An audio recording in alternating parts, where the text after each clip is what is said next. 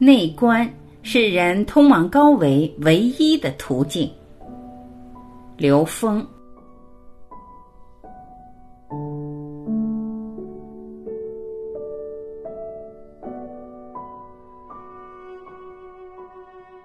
外面全是投影，所以我们看到全是三维的东西，看不到超越三维的东西。只有进入内在，我们才能内观到超越三维的东西。观到不是看到，看是用眼看，观是内观，进入我们的投影源。在投影源里，你能看到所有相的本质是怎么回事。这在相上我们是看不出来的。就像我借助灯光把手投影在墙上，我的手在墙上的这个像，我在墙上怎么修改没有意义。我手一变，相就变了。这就叫心法。所有万法必归于心法。所以说，为什么现实中给人算命的人就是算不出修行人的命？修行人修的是投影源，他在超越他的认知，他在转变他的认知，他内在信息投影源信息只要一变，这个相就变。《了凡四训》讲的就是这个故事。现实中你可以做这个做那个，可以重复性做，做到最后你自己啪一转念，那一转念就是一个开悟的过程。如果所有法你都用内观，所有的东西你都从直心去观察自己内在认知，随时每个当下反求诸己，通过外相觉察自己认知，去颠覆这个认知，那你每一个当下都在转念，这就是烦恼即菩提，你都在得智慧，而得智慧的那一瞬间会产生一个现象，叫法喜。如果一个人能把生命中的所有当下都用来转念提升，那他将生活在一种全然的喜悦的生命状态里。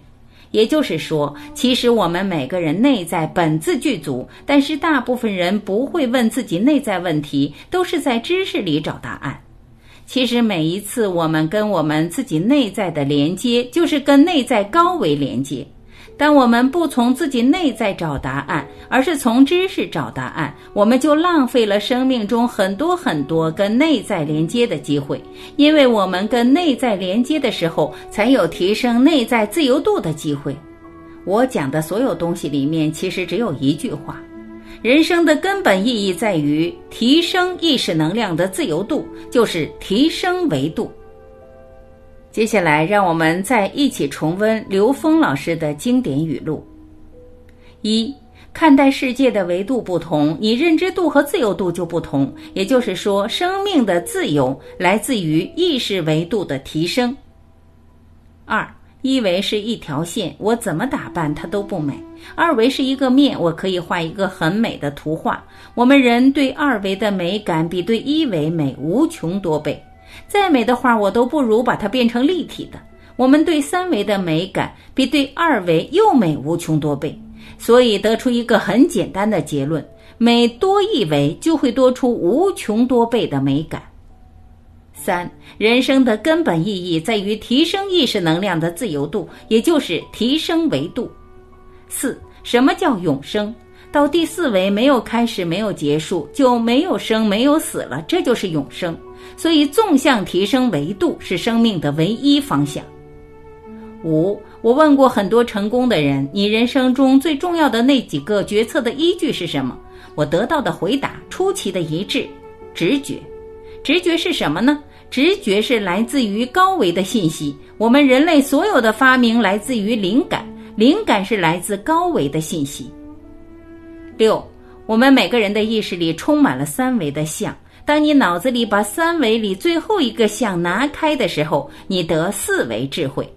东方智慧从最高的 n 维智慧 n 趋于无穷大来看宇宙，它讲天人合一，它讲无上正等正觉，它讲唯一的神明。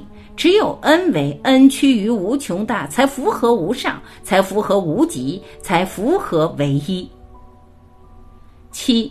我们突破三维认知只有一个功能，告诉我们这个宇宙的无限性。所以，当你突破三维到达四维之后，之后的中间的维度其实全都是没有意义的。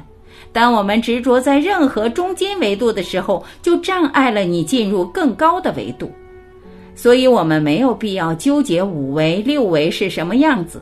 只要你有去想得到中间某一个层次维度的时候，你就被这个维度所限制，这就叫走火入魔。八，当你专注于一点的时候，你也可以进入这种无限的空间状态，所以不需执着在中间任何一个维度上。九，众生皆有如来德相，其大无外，其小无内，它无漏的将所有宇宙信息包含在里面。十，如果一个人把生命中所有的当下都用来转念提升，那他生活在一种全然的喜悦生命状态。所以，佛教中的修行也不是修未来、修前世，修的全是当下。所有的理论都是让我们当下获得喜悦，当下连通高维智慧。只有当下是连接高维的，而连接高维的一瞬间产生的喜悦，是没有任何一个物质世界的喜悦能够替代的。